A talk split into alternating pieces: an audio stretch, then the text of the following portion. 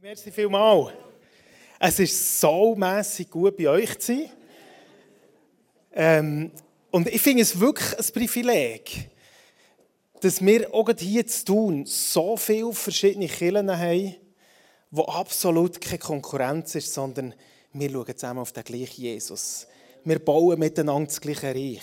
Vielleicht hat jeder ein anderes Kellen in den Fingern oder ein einen anderen Mauerabschnitt, wenn man das Bild von Nehemia braucht, wo wir dran sind. Aber es ist die gleiche Mauer, die wir zusammenbauen. Es ist das gleiche Reich, das wir im Fokus haben. Und ich fühle mich so reich oder euch. Und ich glaube, es ist, wenn ich manchmal Leute von außen mit, mit anderen Leuten rede über tun und so, was geht's tun und äh, Allianz und so weiter, dann komme ich immer wieder auf unsere Beziehung zurück. Es ist mir so, so wertvoll, dass wir zusammen dürfen unterwegs sein dürfen. Eben nicht in einem Konkurrenzverhältnis, sondern zu wissen, wir zwei, aber auch wir alle, wir gehen dem Jesus nach. Amen. Gut, hey, ich freue mich auf den, auf den Abend. Es ist ein, ein spezielles Thema, ich muss sagen, auch für mich. Ähm, ich war ja frei, was für ein Thema das ich nehme. Und habe für mich nochmal so gelost und das Gefühl gehabt, es ist dran, das Thema himmlische Perspektive zu nehmen. Und ähm, ich bin selber ein bisschen gespannt, was da alles wird kommen. Aber ich bin fasziniert von diesem Thema. Und ich werde anfangen mit einer ganz kleinen Geschichte. Die liegt schon fast 40 Jahre zurück. Mein erster Schultag. Und in dem ersten Schultag bei uns ist es dann so gelaufen, dass äh, die Mutter mitkommen konnte. Das war mein grosser Trost. Die Mutter ist mit in das Erlenschulhaus in Steffisburg gekommen, ist dort hinten reingehockt auf ein Stühle. Und ich habe dann so in den ersten zwei äh, Lektionen, oder, ich habe immer wieder hinten geschaut, ist sie noch da? Ja, sie ist noch da, sie ist noch da. Und gleichzeitig habe ich gewusst, am 10 kommt das Signal für Pause. Und das heisst gleichzeitig, dass die Eltern dann heimgehen. Und vor diesem Moment hatte ich grossen Respekt. Und als dort die, die Zähneglocke kam und die Mutter noch mal zu mir kommt, sagt sie so, ah, weisst du was, Hannes, ich komme wieder. Und das «Ich komme wieder», das war etwas, was sich irgendwo in meinem Herz festgemacht hat, dann für die nächsten zwei Lektionen. Unsicher, alle Kinder waren neu drumherum. Der, der neben mir hockt, habe ich nicht kennt, die Lehrerin habe ich nicht kennt, ich habe nicht gewusst, was auf mich zukommt. Ich war vielleicht auch ein Stück überfordert mit dem, was der gelaufen ist. Aber eins habe ich gewusst. Meine Mutter kommt um 12 Uhr wieder zurück. Sie holt mich zu sich. Ich komme wieder heim, an meinen, Sto an meinen Esstisch. Ich habe das Essen auf dem Tisch, das ich kenne. Ich werde Geschwister und der Vater und die Mutter um mich herum haben. Das ist das, was mir Hoffnung gegeben hat. Und ihr spürt es vielleicht schon ein bisschen. Ich glaube, das Leben ist ganz ähnlich.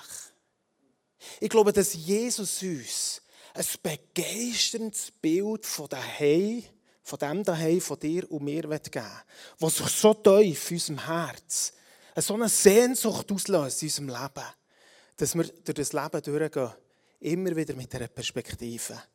Das ist einer, der versprochen hat. Und wenn er etwas verspricht, dann haltet er so. Einer, der versprochen hat, ich komme wieder. Ich nehme euch zu mir.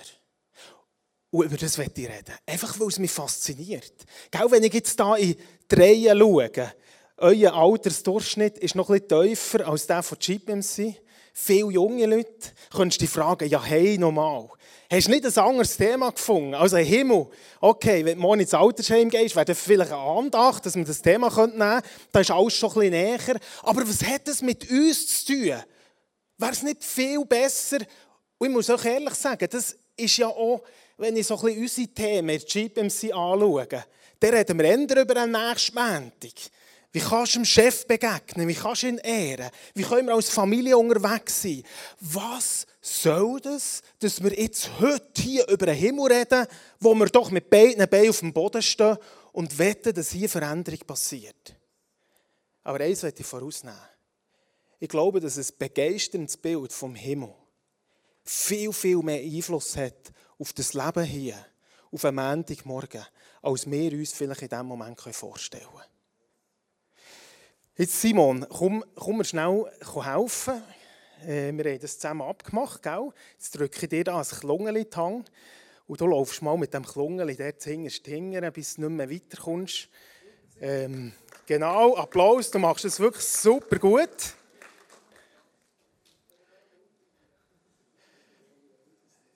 Okay. Also, mir hilft manchmal so symbolisch etwas zu zeigen. Das hier, die Schnur, äh, stellt euch jetzt vor, der, der Simon der könnte dort noch hinten rauslaufen. Und dann könnte er im Spital vorbei, auf Steffisburg, auf Bern, läuft und läuft und läuft. Das Klungeli hört nie auf. Nie. Das ist ein Bild für unser Leben. Dein Leben und mein Leben. Wer glaubt, heißt es im Johannes 6, der hat das ewige Leben. Ein Leben, das anfängt mit Jesus hier und ein Leben, das nie aufhört. Hast du das nicht begeisternd? Jetzt ist das so ein komisches Teil, ist da eingefärbt. Dieser Teil hier, das ist seit diesen Jahren, wo wir hier mit beiden Beinen auf dem Boden stehen, wo wir hier auf der Erde verbringen. Der ist verschwindend klein, wenn man daran denkt, dass der Simon jetzt mit seiner Schnur Stunden laufen könnte und das Klungel ist immer noch gleich gross, mal bildlich gesprochen. Aber verrückt ist doch, dass wir so oft über das Leben hier reden und eigentlich keine Ahnung haben von dem, was nachher kommt. Und wisst ihr, was ich gemerkt habe? Die Bibel redet viel, viel mehr über die Ewigkeit, als mir lange Zeit ist bewusst war. Die Bibel tut immer wieder so den Vorrang auf, vermittelt uns ein Bild, lädt uns ein zu träumen, uns zu freuen auf das, was kommt. Wo die Kraft von einer Vision, die Kraft von dem Vorenschauen auf den Himmel eine riesige Auswirkung hat auf deine Jahre, die du hier verbringst. Miguel, ja übrigens äh, vier Gielen, vier Kinder. Von sieben ist der jüngste und 14 ist der älteste. Der zweitjüngste, neunjährige, hat zum Geburtstag ein Fernrohr bekommen. Also so ein, ein Teleskop, um die Sterne zu schauen und ein bisschen die Berge anzuschauen. Wir haben eine wunderschöne Aussicht.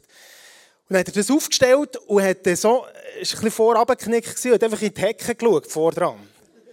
Und er gefunden, das Teleskop ist jetzt aber auch für gar nichts. Erstens ist es nicht scharf und zweitens ist einfach ein grünes Nichts vor dran. Und haben gesagt, schau, du musst einfach da das Teleskop ein bisschen aufdrücken. Dann siehst du hinten dran die wunderbare Bergwelt. Ich werde heute mit euch das Teleskop, das manchmal so vorab gerichtet ist, ein bisschen aufdrücken. Dass wir in das Führen sehen, was Gott für dich und für mich parat hat. Und wo wir fest dürfen wissen, es ist so, weil er es versprochen hat. Amen. Ich würde gerne beten und dann wollen wir reingehen, ein paar einfach begeisternde Facts. Jesus, du bist gekommen, uns das Leben zu bringen. Nicht nur ein Leben, das Qualität hat im Hier, sondern ein Leben mit einer Perspektive, mit einer Ewigkeitsperspektive. Und ich bete jetzt auch für den Gottesdienst. Ich bete, dass du Angst vor dem Tod wegnimmst. Ich glaube, dass Angst vor dem Tod hier ist. Ich bete, dass wenn die Wahrheiten, die du in deinem Wort vermittelst, dass es unser Herz trifft. Und dass wir verstehen, es gibt mehr. Es sind nicht nur die paar Jahre hier. Es gibt eine Perspektive, die viel weiter ist. Leg du das in unsere Herzen. Und ich bete, dass die Ewigkeit unser Leben, unser Alltag, unser Montag morgen Morgen prägt. Merci für den Megatrost und die riesige Hoffnung. Amen. Okay. Ich habe vor lauter Stellen, die man nehmen für das Thema, fast nicht gewusst, auf was ich eingehen will. Es ist ein Kapitel, das mich ganz besonders fasziniert hat, aber ich werde auch dort nur einen kleinen Abschnitt daraus nehmen. Leset es mal für euch durch in eurer Stelle 1. Korinther 15.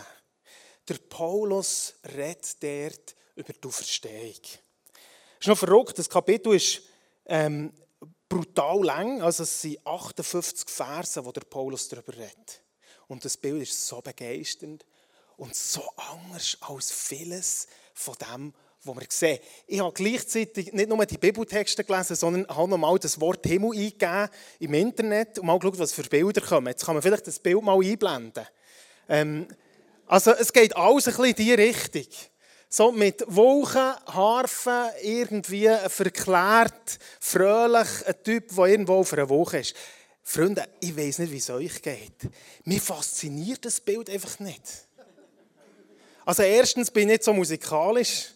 Und so eine Ewigkeit lang Harfe spielen, ist jetzt nicht die Aussicht, die mich antönt.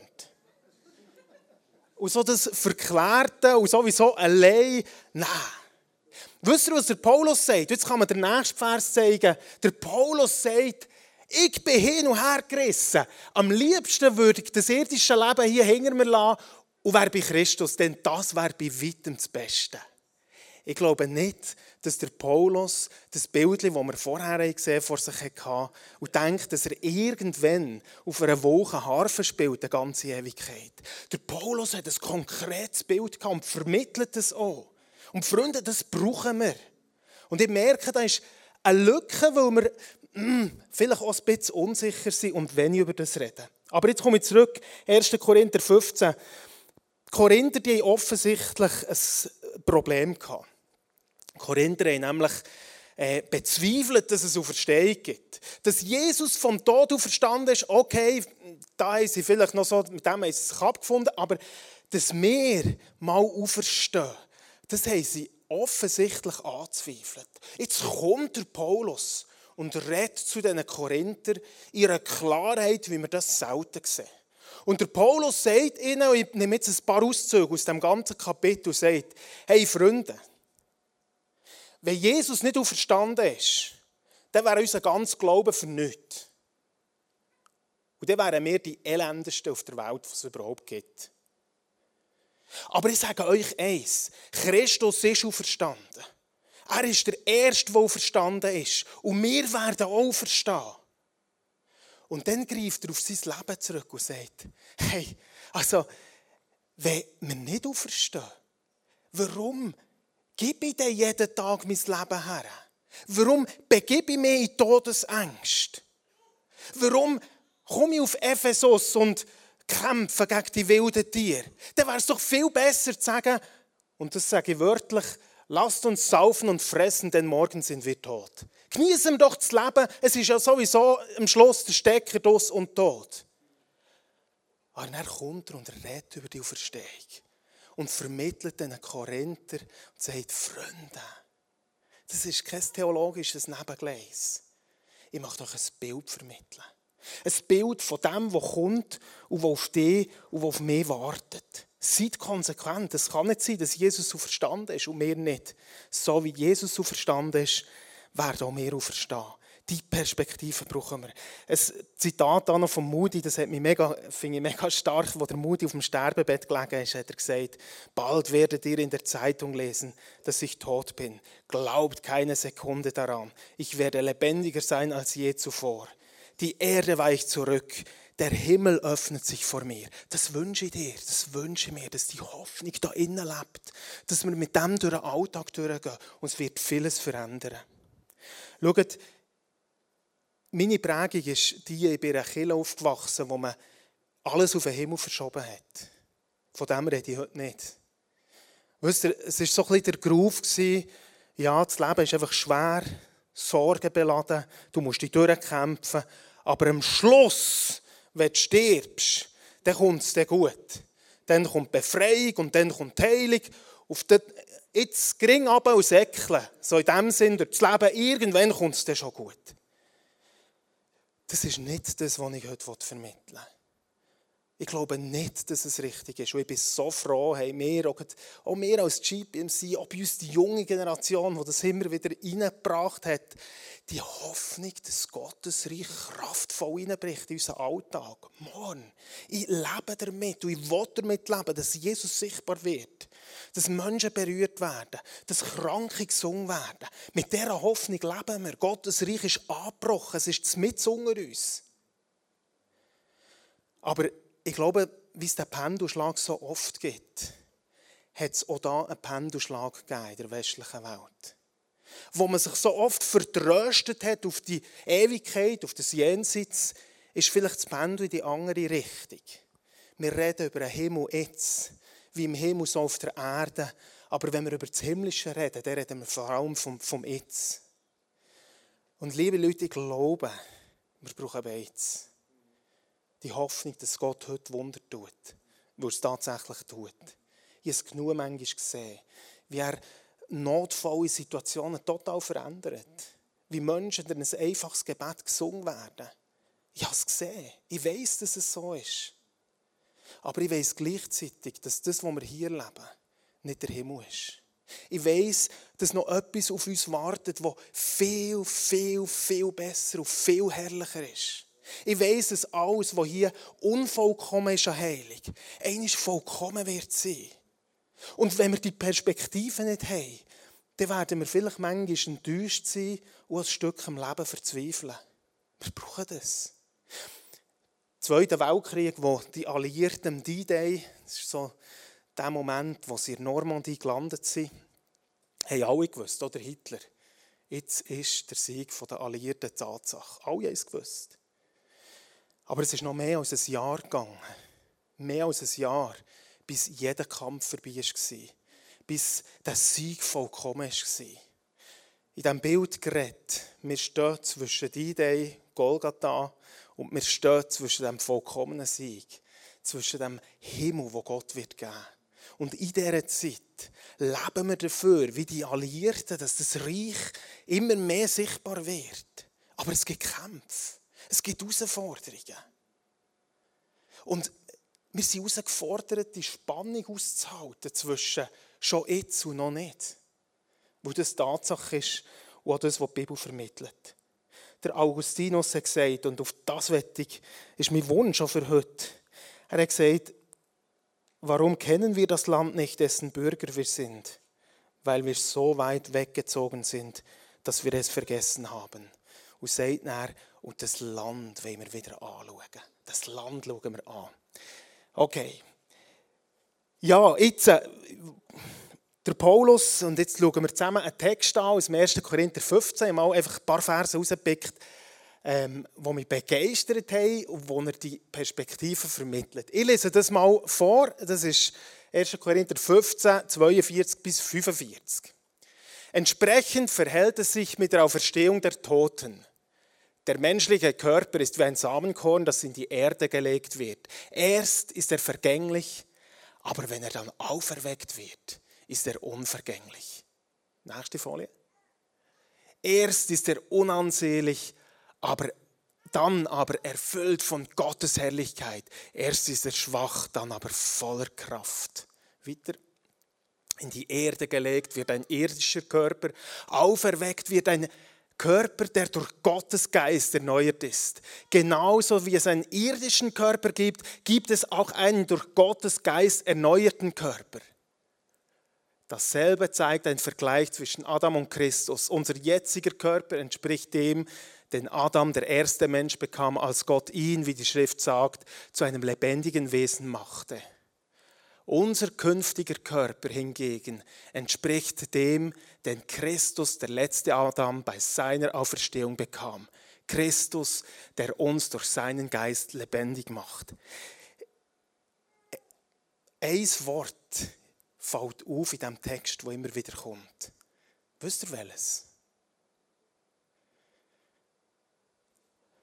Körper. Der Paulus redet fast ein bisschen penetrant. Immer wieder von diesem Körper. Er sagt, es gibt einen alten Körper, den, wir jetzt haben, und es gibt einen neuen, der unverweslich ist, der herrlich ist, der kraftvoll ist. Und dann redet er hier im letzten Vers davon, dass Christus bereits so einen Körper hat. Einen, wie wir auch werden haben. Er war der Erste und wir bekommen auch so einen. Was hat jetzt Jesus für einen Körper gehabt? Und das finde ich spannend. Also Philipper 3,20 steht es auch nochmal, Christus, der unseren Leib der Schwachheit umgestalten wird, so dass er seinem verherrlichten Körper entspricht. Also wir werden einen Körper haben, wie er Jesus gehabt hat. Von dem können wir mal ausgehen, das sagt die Bibel. Jetzt, wie hat er ausgesehen? Wir sehen zum Beispiel, er ist, es war ein richtiger Körper. Weil Jesus hat nämlich nach seiner Auferstehung dem Thomas gesagt, komm ein bisschen näher, läng mich an, berühre meine Wunden, merke, dass ich es bin. Und der Jünger hat er nochmal das Gleiche gesagt. Als sie ihn gesehen haben und verdutzt waren, dass Jesus wieder lebt, hat er gesagt, kommt näher, berührt mich, merkt, dass ich es bin. Und dann, und das ist natürlich eine lustige Szene, die haben ihn immer noch ungläubig angeschaut. Und dann sagt er, gebt mir ein Stück Fisch. Und dann geben sie ihm Fisch. Und dann isst er den Fisch. Und ich stelle mir so die Jünger vor, die so anschauen, bei jedem Schluck, was jetzt passiert. Und er isst. Der Körper ist echt. Und er isst sogar. Und wir haben ihn sogar kennt. Auch wenn Maria am Anfang verwechselt hat, weil sie nicht damit gerechnet hat, aber als sie sich umdreht, seine Stimme hört und ihn anschaut, hat sie gemerkt, das ist Jesus. Mit dem verherrlichten Körper.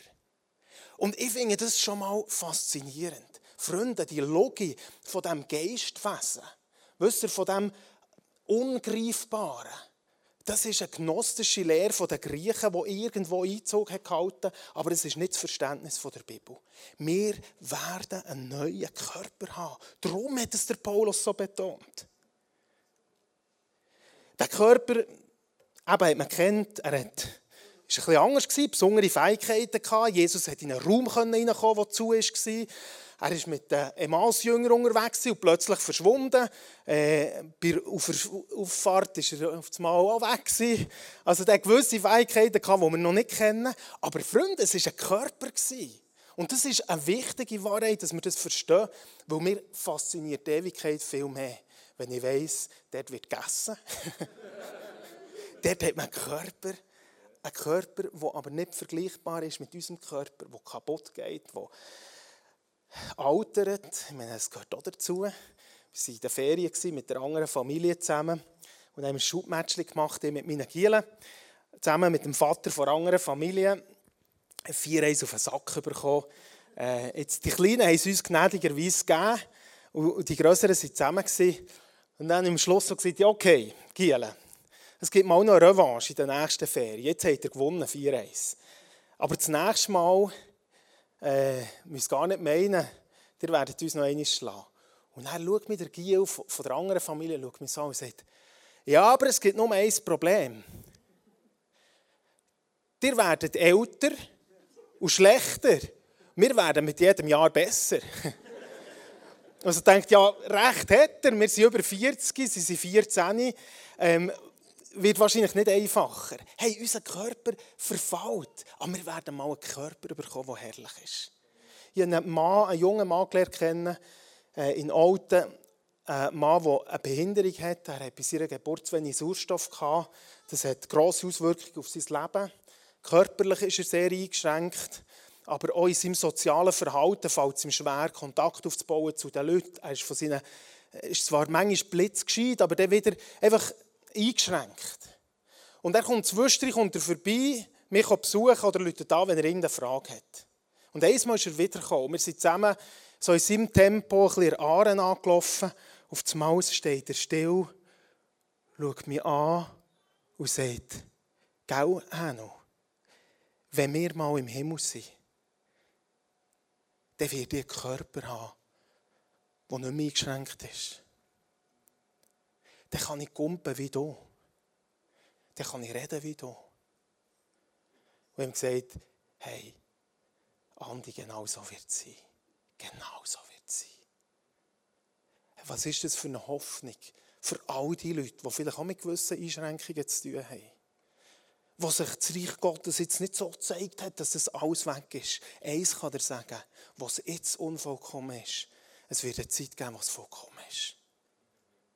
Johnny Erickson hat gesagt, eine Frau, die nach einem Badeunfall in, von weit oben her völlig gelähmt war, es kommt eine Zeit, da werde ich auf diesen Straßen im Himmel tanzen. Das ist die Wahrheit. Wir bekommen einen neuen Körper. Gehen wir weiter. Was kommt noch dazu? Es gibt, jetzt kommen wir mal das nächste Bild. Wir werden auf einer neuen Erde sein. Die Bibel redet von einer Erde und ich habe bewusst ein Bild genommen von der Welt, wie wir es jetzt kennen. Ich liebe die Natur.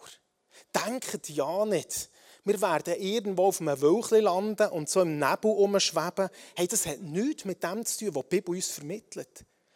Gott wird nicht nur uns als Menschen erlösen, unseren Körper, der unter der Sünde ist, sondern er wird eine neue Erde machen. Er wird die Erde hier umgestalten. Wenn Jesus zurückkommt, dann wird die Erde verwandelt werden. Und das Wort Erde ist nicht anders zu deuten. Versteht wenn ich euch sage, hey, wir kaufen nächste Woche ein neues Auto, dann geht ihr sicher nicht davon aus, dass wir ein Flugzeug kaufen. Dann geht ihr wahrscheinlich davon aus, das wird in der Karosserie haben, ein paar Sitze, wo man reinhocken kann. Vielleicht ist es ein bisschen weiterentwickelt als das alte Auto, aber es ist ein Auto. Wenn die Bibel von der Erde redet Und sie redet sehr oft von dieser Erde. Offenbarung 21, 22, von Bergen, Wasser, von Häusern, von Städten, von Strassen. Wenn sie von einer Erde redet, dann ist es eine Erde. Wir werden auf einer neuen Erde sein. Jesus ist dran, eine Wohnung für uns vorzubereiten. Boah, was ist das für eine Perspektive? Was muss es für eine Hammerwohnung sein? Im Moment leidet die Schöpfung unter dem Sündenfall. Ich, ich lese es jetzt nicht vor. Römer 8, da hat mich einen so mässig komplizierten Text gedünkt. Dass sich die Schöpfung sehnt nach einer Lösung. Denkt, ja, Paulus, jetzt bleib doch mal am Boden unter und rede über etwas, was man versteht. Aber genau das hat er gemeint. Die Schöpfung sehnt sich nach der Erlösung wie wir. Wenn wir ehrlich sind, bei allem, was wir erwarten vom Reich Gottes, dass es sichtbar wird, merken wir, das hier ist nicht unser Daheim.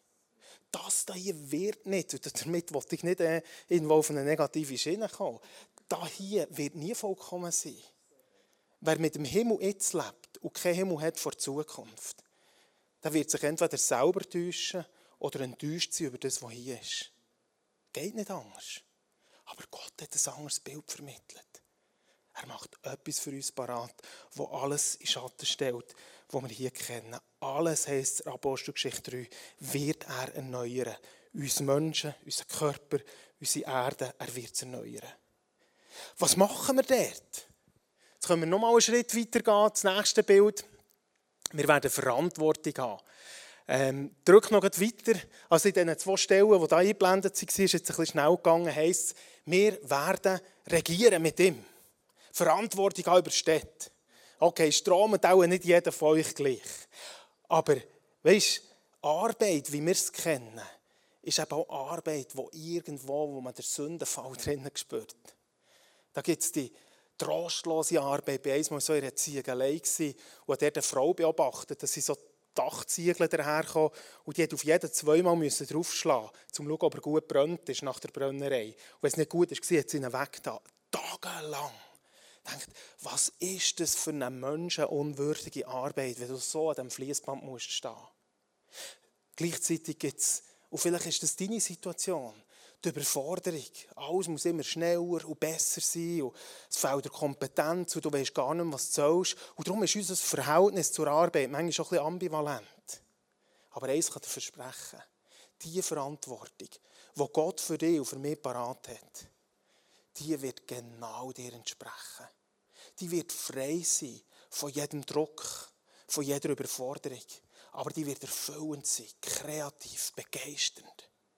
Hey, ist das nicht ein ganz anderes Bild als zu spielen? Vielleicht ist das auch mal eine Arbeit. Vielleicht ist das eine, die er für dich parat hat. Für mich sicher nicht. Ähm, aber dass wir auf einer Erde werden sein, dass wir werden essen, dass wir werden schaffen, dass wir mit Jesus werden regieren, an seiner Seite zusammen. Ich glaube, wir werden auch Sachen entwickeln dort. Ey, ich freue mich auf das. Der Wilbur Smith hat gesagt, im Himmel dürfen wir viele der großen Arbeiten fertigstellen, die wir auf der Erde gerne vollendet hätten, wozu uns aber aufgrund mangelnder Zeit oder Kraft oder Fähigkeit nicht in der Lage waren. Wir werden es schaffen und es wird herrlich sein. Und weiter, es wird erneuerte Beziehungen geben. Nicht allein auf einem Wölkchen, zusammen mit anderen. Wir werden Menschen wieder sehen. Hey, ich freue mich, dass ich meinen Vater wieder sehe, der vor 13 Jahren gestorben ist. Ich freue mich darauf. Wir haben eine gute Beziehung gehabt. Im Himmel werden wir eine erlöste Beziehung haben. Weißt wir kennen doch all die Beziehungsprobleme, die wir einfach nicht ganz abschütteln können hier. Ich glaube daran, dass Gemeinde ein Ort ist, wo Beziehungen Qualität gelebt werden können, durch Jesus, durch das Kreuz, wo eine neue Dimension ist wo wunderbar ist, wo Leute gerne herkommen. Und trotzdem ist es doch so, dass wir auch hier merken, es ist noch nicht Himmel. Ich war in meinen 20 Jahren der Gemeinde in so vielen Teams mit den heiligsten Leuten zusammen. Und ich sage euch, ich habe so manchen Konflikt miterlebt. So manchmal Ecken und Kanten und bin enttäuscht und ich habe selber andere verletzt und die Faust im Sack gemacht. Hey, wir leiden unter dem. Aber es kommt eine Zeit, wo nicht nur unser Körper erlöst wird sein, sondern wo wir einen neuen Geist werden haben, wo wir nicht im Umfeld versündet werden sein, wo uns immer wieder versucht zum Bösen, sondern wo frei wird sein von jeder Sünde und wo Beziehungen herrlich, erfüllend werden sein. Aber noch eines, damit sage ich nicht, es ist halt einfach Scheiße, gering ab und säckeln, es ist halt schwierig, das ist dein Los. Nein, meine ich nicht. Gott schenkt Heilung, Gott schenkt wunderbare Gemeinschaft hier. Aber es wird vollkommen, wird es erst im Himmel sein. Wir dürfen darauf warten. Genau, und so komme ich noch zum letzten von diesen Punkten, die ich mir aufgeschrieben habe. Es gibt noch viel mehr zu sagen. Übrigens, wir werden ja Brut von Christus. Das finde ich auch nochmal so einen krassen Ausdruck. Wir werden Jesus heiraten. Das ist vielleicht ein bisschen fremd, für das nachzuvollziehen und zu verstehen. Aber es drückt die Intimität aus von dieser Gemeinschaft. Wir mit ihm im Himmel. Und zum Schluss, wir werden in Gottes Gegenwart sein. Die Glückseligkeit des Himmels besteht hauptsächlich im Sehen Gottes, in der Liebe Gottes, in der Freude an Gott selbst. Kannst du dir das vorstellen? Kennt ihr auch so Momente? Vielleicht im Worship. Ich habe so Momente in meinem Leben, wo ich finde, du kannst fast nicht mehr, es ist einfach herrlich, jetzt ist Gott da. Und wir würden es gerne wie ein Petrus, der gesagt hat, komm, jetzt bauen wir heute da oben, diesen Moment müssen wir festhaben, würden wir das manchmal auch gerne festhaben. Dieser Moment ist nichts im Vergleich zu dem, was wir im Himmel werden haben, Gegenwart von Gott. Und es wird nicht ein Moment sein, den wir festhaben müssen, sondern ein Moment, der bleibt. Nochmal, es hat mich ein starkes Zitat gedacht. Eine blinde äh, Liederdichterin hat, hat gesagt, wo sie so bemitleidet worden ist, mir für sie gebetet, die ist nicht gesungen worden, hat gesagt, ähm, sie wird nicht bemitleidet werden, weil das erste Gesicht, das ich sehe, wird das von Christus sein. Hey, was für eine Hoffnung. Und jetzt frage ich nochmal ganz persönlich dich. Kennst du die Hoffnung? Kennst du sie? Ich glaube, wir sollten uns viel, viel mehr mit dem Himmel beschäftigen. Viel mehr. Jetzt kommt eine Zeit, wo all die Spielwarenkataloge wieder ins Haus flattern. Meine Kinder sind noch so knapp in dem Alter, wo das faszinierend ist wo sie aber Cherry vornehmen, wo das in, hinter sie und blättert wird und ausgeschnitten und aufgehängt. Und, und man sehnt sich nach Weihnachten und man hat die Hoffnung, dass irgendeines von diesen Bildern tatsächlich auch äh, in der Stube unter dem Baum liegt. Gott hat uns auch ein Bild vermittelt. Er hat uns einen Katalog gegeben. Er hat uns ein himmlisches Bild vermittelt. Und er sehnt sich danach, dass wir uns zusammen mit ihm freuen. Und jetzt komme ich in die Schlussrunde und möchte einfach noch kurz erklären, was heisst es für dich und mich im Jetzt. Warum brauchen wir das Bild vom Himmel? Vielleicht können wir alle Punkte einblenden. Ähm, genau. Ich werde nur schnell durchgehen, es ging zu lang, auf jeden einzugehen. Aber hey, was für eine Freude. Ich habe in den letzten Tagen krebskranken Mann in meinem Alter begleitet, beerdigt vor zwei Wochen. Und wir haben viel da so nochmal darüber nachgedacht, über das, was kommt. Und gemerkt, was für eine Hoffnung das da geweckt wird in meinem eigenen Herz. Lasst uns darüber reden. Heiligung. Hey, wir reden so oft darüber, dass wir so leben wie es Gott gefällt. Wenn wir das Bild vom Himmel haben. Ich glaube, dann fällt es uns nicht mehr so schwer, auf Sachen zu verzichten im Jetzt. Schau, wenn ich Hunger habe und ich laufe so einer trümmeligen Pomfritbude vorbei mit fetttreifenden Fritz und mit dreckigen, wie auch immer. Aber ich weiß, dass ich 100 Meter später im besten Restaurant werde zu Nacht essen. Dann werde ich die Bude links legen und sagen, ich bin doch nicht blöd. Ich weiß ja, was dort vor auf mich wartet wenn wir wissen, was im Himmel auf uns wartet, werden wir bereit sein, auch hier auf gewisse Sachen zu verzichten, auf welche die Welt sagt, genau das braucht ist, weil Gott etwas viel, viel Besseres für uns parat hat.